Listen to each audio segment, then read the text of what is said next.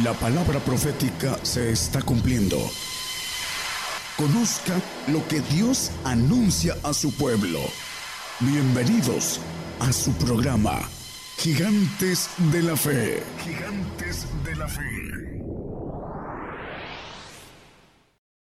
Dios les bendiga a todos. El tema es los requisitos de cómo santificarse en el transcurso del ministerio varios pastores decían que andaban en santidad. Cuando predicaban conmigo le decía yo, hermano, y usted no peca. Y se quedaban calladitos porque en el 1.8 de primera de Juan y el 1.10 nos dice algo sobre esto y ellos lo conocen. Si dijéramos que no tenemos pecado, nos engañamos a nosotros mismos y no hay verdad en nosotros. Ellos lo, saben y por eso se quedan callados. Y el 10, hermano, si dijéramos que no hemos pecado, lo hacemos a Él mentiroso y su palabra no está en nosotros. El 8 dice en presente que no tenemos pecado. El punto importante de que no entienden cómo santificarse y le manejan a, los medios la santidad con pedimentos de hombre o, leyes humanas. No vayas al cine o no vayas a bailar o no fumes, no tomes, no vayas a jugar fútbol o a la playa, porque lo escuchaba yo de evangelistas o pastores, no entienden cómo santificarse. La mayoría de aquí lo entienden, pero algunos no. Vamos a describir cómo va uno teniendo la oportunidad de, descubrir el camino de santidad, porque dice que la voluntad de Dios es nuestra santificación, dice en primera de Tesalonicenses 4.3. Eh, no sé lo que quiere Dios de mí, bueno, quiere nuestra santidad. Porque la voluntad de Dios es nuestra, vuestra santificación, que os apartéis de fornicación, de, de otros dioses en nuestro corazón. Y hay otros que tienen dioses en las paredes, estatuas. Pero dice muy claro que la voluntad de Dios es nuestra santificación. Y también dice Hebreos 12, 14, seguid la paz y la santidad sin la cual nadie verá al Señor.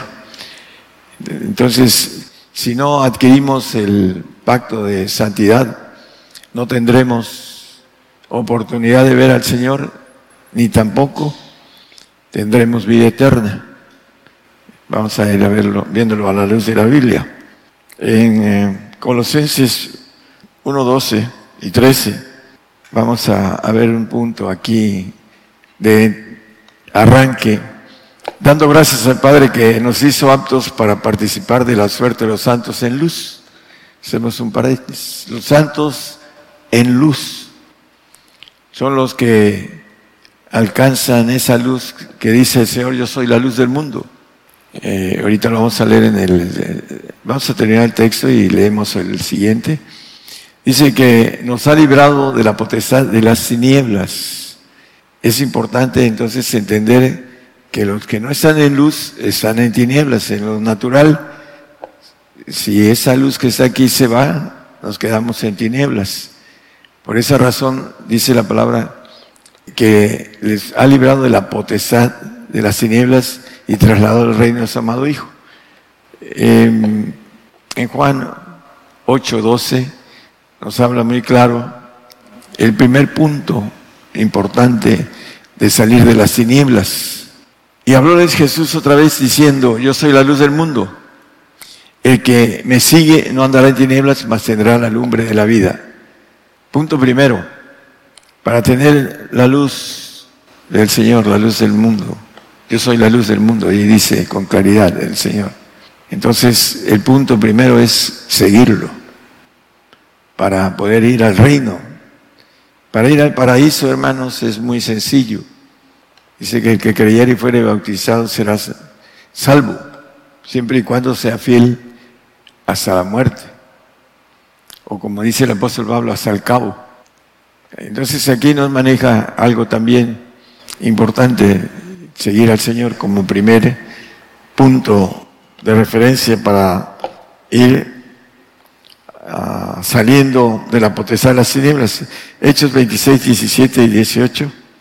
Librándolos del pueblo y de los gentiles a los cuales ahora te envío, le dice el Señor al apóstol Pablo, el apóstol de los gentiles. Y el siguiente dice, para que abras tus ojos, para que se conviertan de las tinieblas a la luz. La conversión es algo importante con relación a la santidad. Creer es una cosa y convertirse es otra.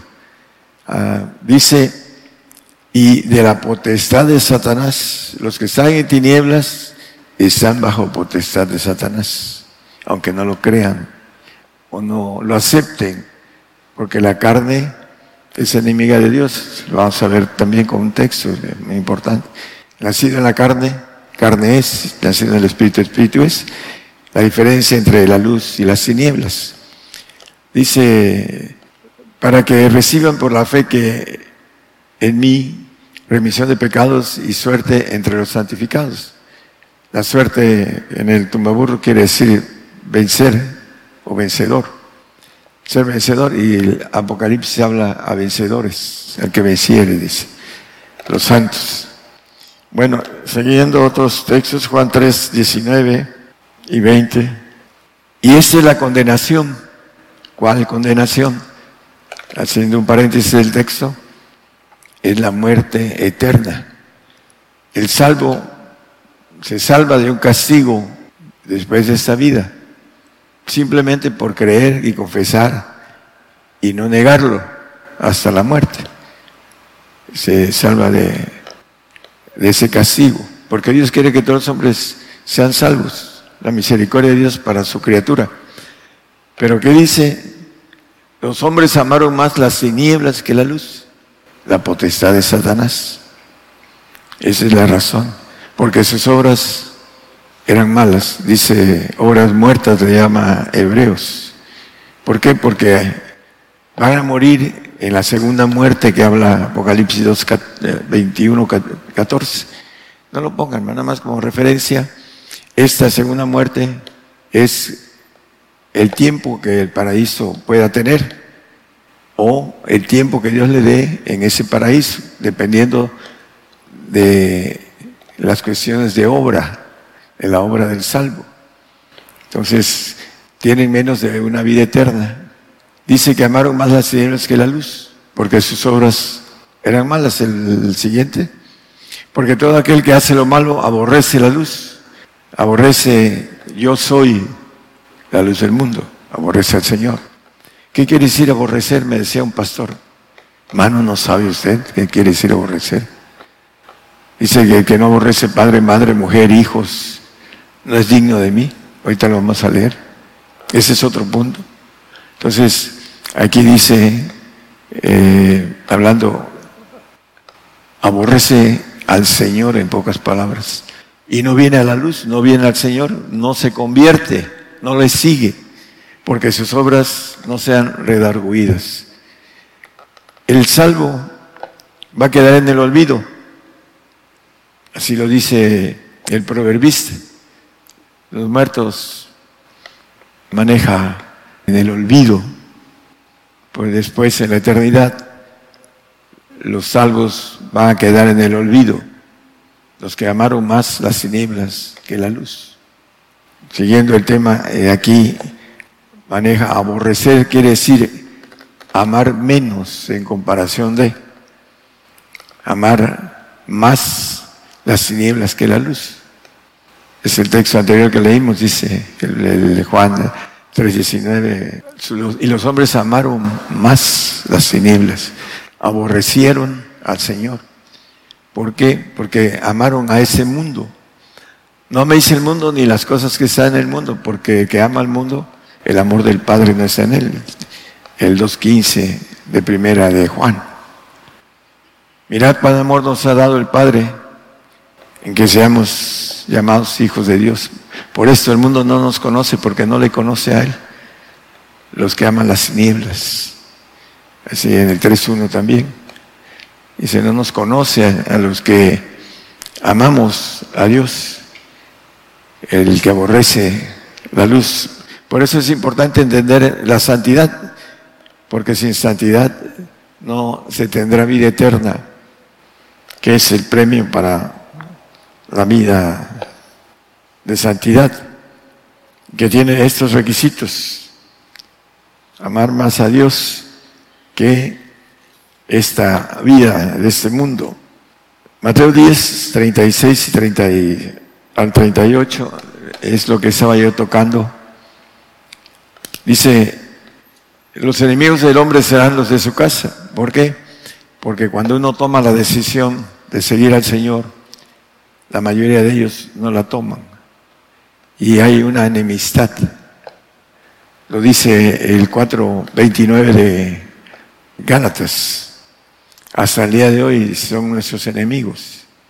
Y los enemigos del hombre serán los de su casa. El que ama a padre o madre más que a mí, no es digno de mí. Y el que ama hijo o hija más que a mí, no es digno de mí. Y el que no toma su cruz y sigue en pos de mí, no es digno de mí. El padecimiento también. Dentro de esos pedimentos de amar más, también eh, nos maneja la palabra en, en el 6.12 de Gálatas la diferencia entre los que tienen el pacto de padecimiento o de sacrificio, que también tiene que ver con la santificación. Todos los que quieren agradar en la carne, estos os contriñen a que circuncidéis solamente por no padecer persecución por la cruz de Cristo. En el tiempo de los apóstoles, los judíos no perseguían a los circuncidados. Entre ellos estaba Pedro, Juan, Jacobo, Bernabé, el mismo Pablo, pero Pablo era perseguido y también hablaba de ser perseguido. Y en ese caso el grupo que Pedro estaba queriendo que no se no fueran perseguidos les decía que se circuncidaran para no padecer por la cruz de Cristo tiene que ver con esto que estamos hablando. Regresar a, las tinieblas. ¿Quién nos embarazó? Dice, a los Gálatas dice el apóstol Pablo. Vosotros corríais bien. Vuelvo a estar otra vez de parto con vosotros. ¿Por qué? Porque le estaban enseñando no padecer por la cruz de Cristo. Uno de los requisitos del santo es saber que hay un pacto de sacrificio para él. El Salmo 55, juntadme mis santos, los hicieron pacto conmigo, con sacrificio. El salmista diciendo, este pacto de sacrificio es un pacto de santidad. Por eso la cruz es locura para los que se salvan, los que no quieren ir a la luz, los que no quieren seguir al Señor, los que no quieren tomar el padecimiento de seguir al Señor y de llevar su cruz. Eso es para los que no entienden el pacto de sacrificio de santidad. Ese es otro requisito. Vamos a seguir viendo otros puntos. Ah, la palabra que está oculta, me decía una pastora en, en Centroamérica, en Honduras, entonces, hermano, y la otra palabra que no es verdad. Por supuesto que toda la palabra de Dios es verdad, pero tiene sus pactos, el pacto de salvación que es ah, por encima, el pacto de santificación que está escondido y junto con el de perfección que está todavía aún más profundo. Y en eso dice Colosenses, el apóstol Pablo hablando a los colosenses del 1.26, hablando de los misterios. A saber el misterio que había estado oculto desde los siglos y edades, mas ahora ha sido manifestado a sus santos. La revelación que Dios me dio acerca de los misterios era para, fundar, para fundar o fundamentar, como dice el, 2.20, no lo pongan, dice que el fundamento de la doctrina de Cristo es apóstoles y profetas. Para manifestar los misterios a los santos, a los que quieren seguir al Señor. ¿Por qué? Primeramente, dice el mismo Efesios 6, 19, que el Evangelio del Reino es escondido. Dice el apóstol, y por mí, para que me sea dada palabra al abrir de mi boca con confianza, para hacer notorio el misterio del Evangelio, el misterio del reino. La mayoría de todos los pastores que en esos tiempos predican la teología humana no entienden los misterios, porque el Señor vino a darle los misterios a los discípulos.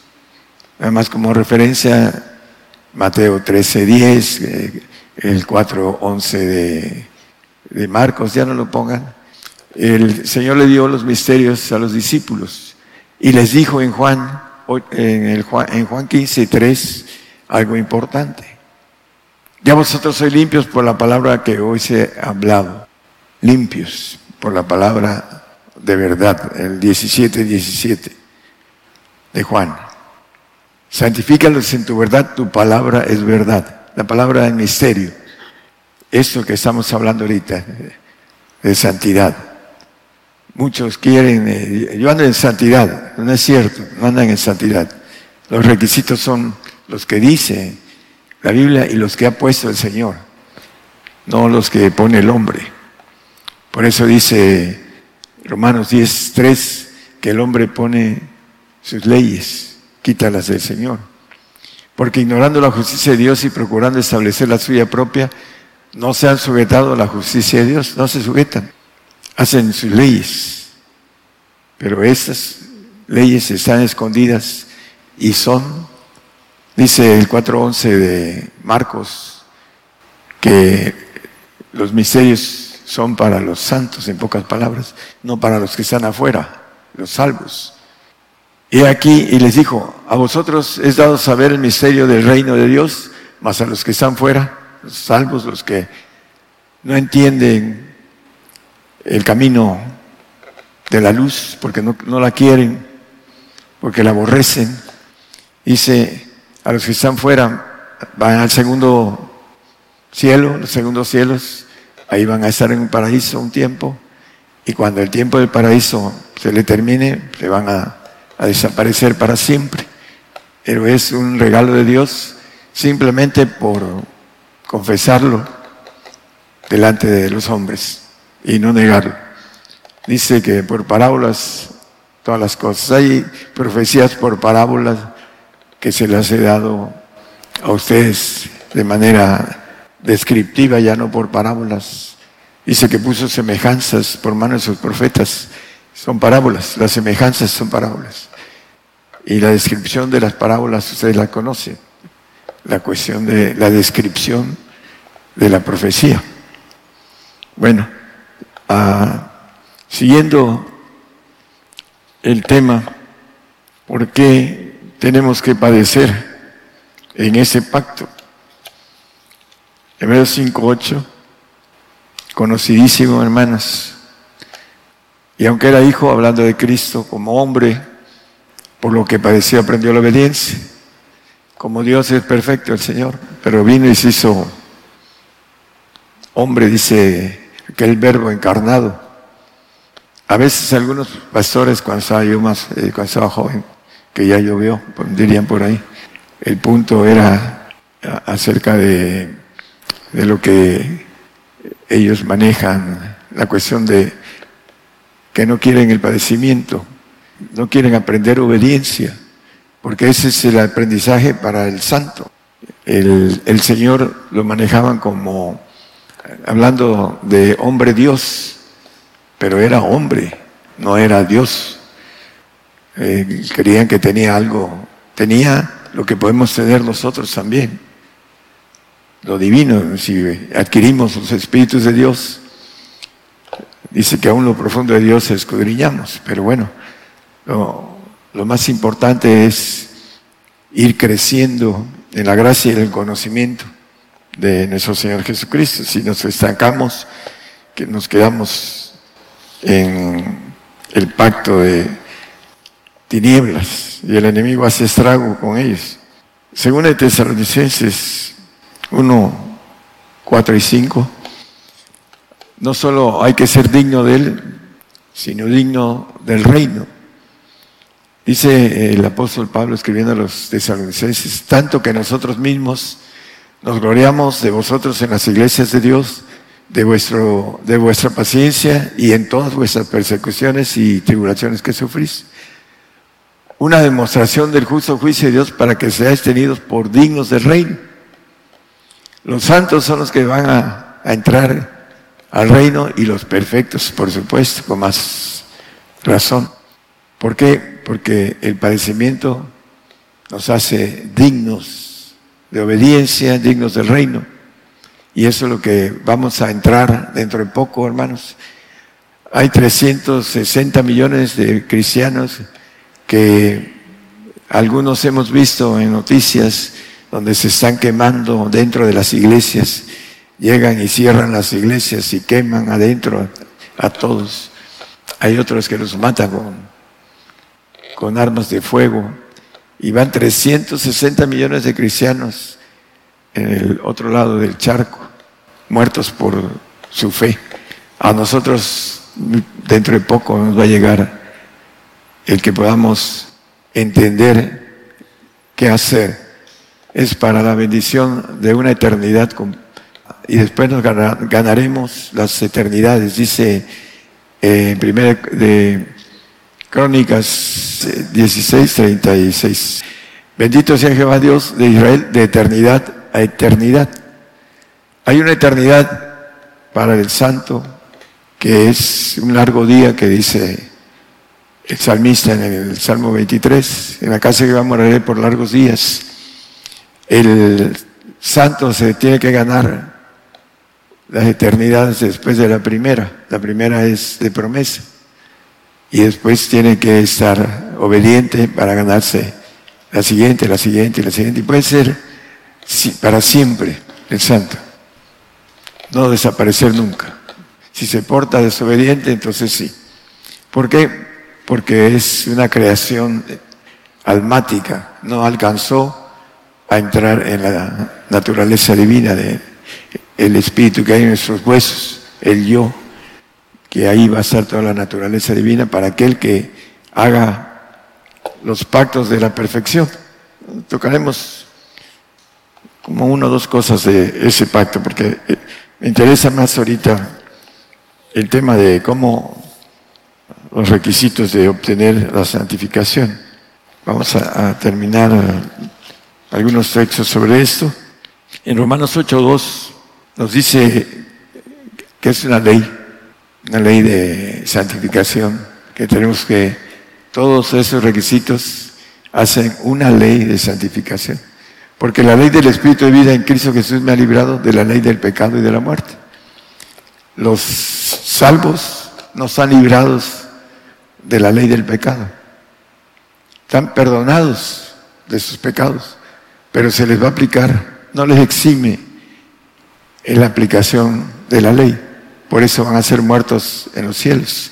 Por eso aceptan con toda su alma, todo su, ser, el rapto en esos días. Porque tienen una información no razonable que saben que van a, ser llevados por los ángeles caídos. Los, tiene potestad, lo leímos en los textos tienen potestad de Satanás y van a ser llevados cuando estén muriéndose. He estado con varios de ellos. Mis hermanos, tengo miedo. Vienen sombras por mí. No tenga miedo, hermanos, es del Señor. Se lo llevan las sombras, los ángeles caídos, pero no tienen potestad para llevárselos al infierno, al, como dicen, la cárcel preventiva ¿no? del lago de fuego. Dice que el mar dio sus muertos, van a dar los van a regresar porque alcanzaron dentro de esa ley suave de salvación, se salvaron de un castigo eterno. Pero cuando mueren tienen una lucha. En ese momento es el último momento de su vida tienen una lucha los salvos, los que no quieren entrar a seguir, entrar a padecer, entrar a, los requisitos de ser dignos. Todo lo que estamos viendo, hermanos, van a tener su lucha en el último momento. Lo crean o no lo crean, cuando estén cruzando el umbral, porque todos los vamos a cruzar, vamos a, a tener la bendición, los que alcancemos el pacto de santidad o pacto de perfección, los ángeles de Dios van a venir por nuestra alma y el Espíritu vuelve a Dios que lo dio, hablando de la dualidad espiritual que tenemos. Ese espíritu de vida en Cristo Jesús, la palabra que veces he hablado son espíritu y son vida, dice. Dice también que es como, la palabra es como una espada de dos filos, dice que penetra el alma y el espíritu, los tuétanos, los huesos, y diciendo los pensamientos de nosotros. Es muy, es muy, poderosa la palabra de Dios, siempre y cuando encuentre en el hombre no dureza del corazón para hacer lo que él quiere. Dice que no volverá a mí vacía, sino que antes haré todo lo que yo quiera, hablando de su palabra. Malaquías 3:9, malditos sois con maldición porque vosotros la nación toda, toda la nación de Israel, me habéis robado. ¿En qué? Dice, en el diezmo. El que no diezma tiene un problema grave, tiene una maldición. Y esa maldición es en la eternidad, de no poder ir al reino, porque es un requisito dentro de las leyes. Y se le hace fácil no, no, no hacer las cosas hablando de el diezmo. En el versículo 7, por favor, de ahí mismo. Desde los días de vuestros padres me habéis apartado de mis leyes, una ley que no ha sido abrogada. Así lo dice Mateo 5, 18 como referencia.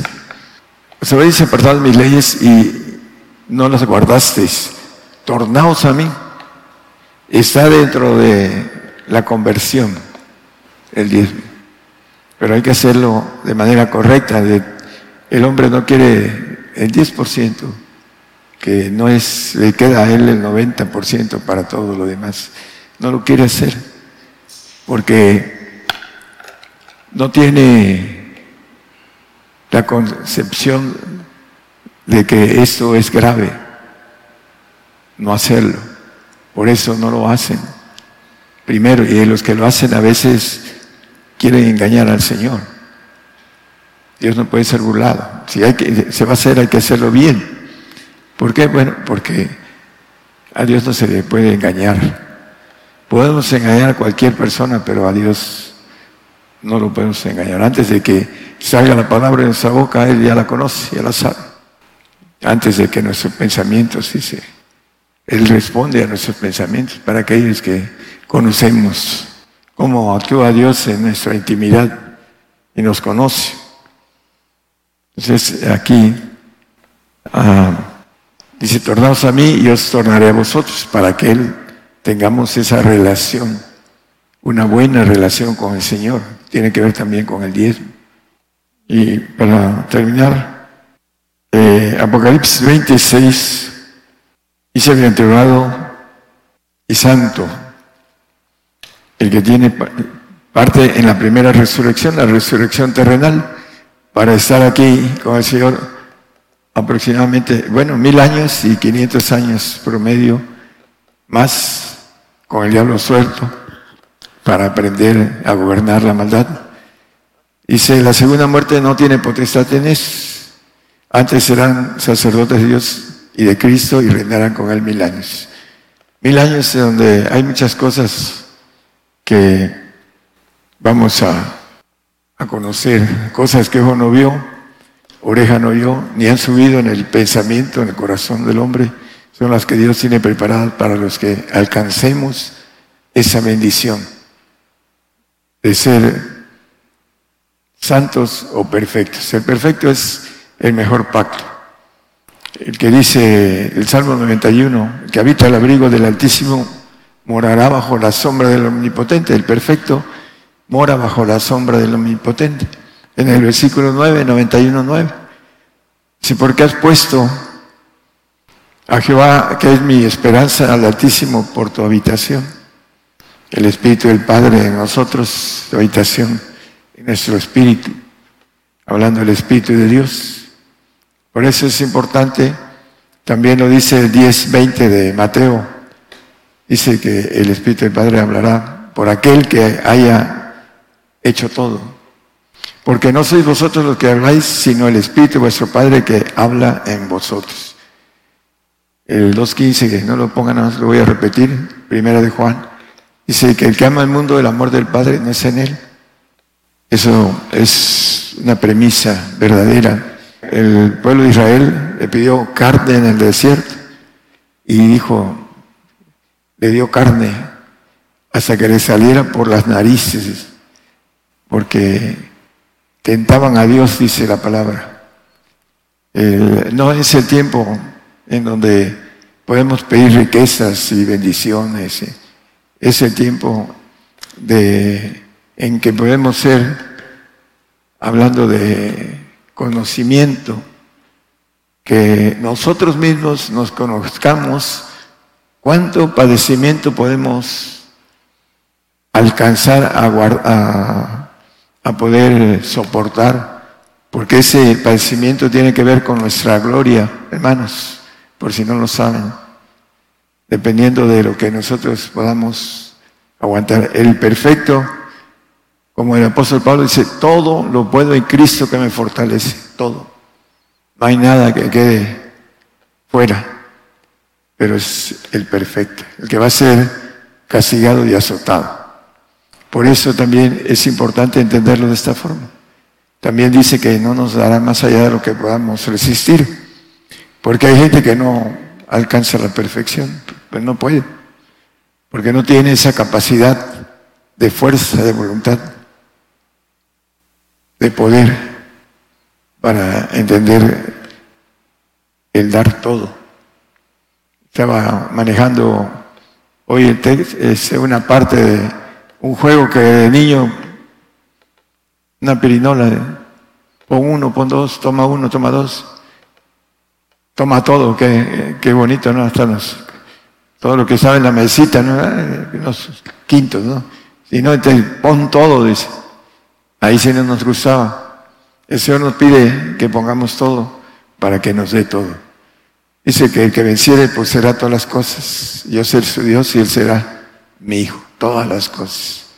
Pero necesitamos darle todo para no solo pasar la bendición de ser santos, sino de ser perfectos, que es el supremo llamamiento. Dice el apóstol, prosigo a la meta, al supremo llamamiento. Que el Señor los bendiga a todos, hermanos. Por el día de hoy hemos conocido más de la palabra profética más permanente que alumbra como una antorcha en un lugar oscuro hasta que el día esclarezca y el lucero de la mañana salga en vuestros corazones. Esta ha sido una producción especial de Gigantes de la Fe.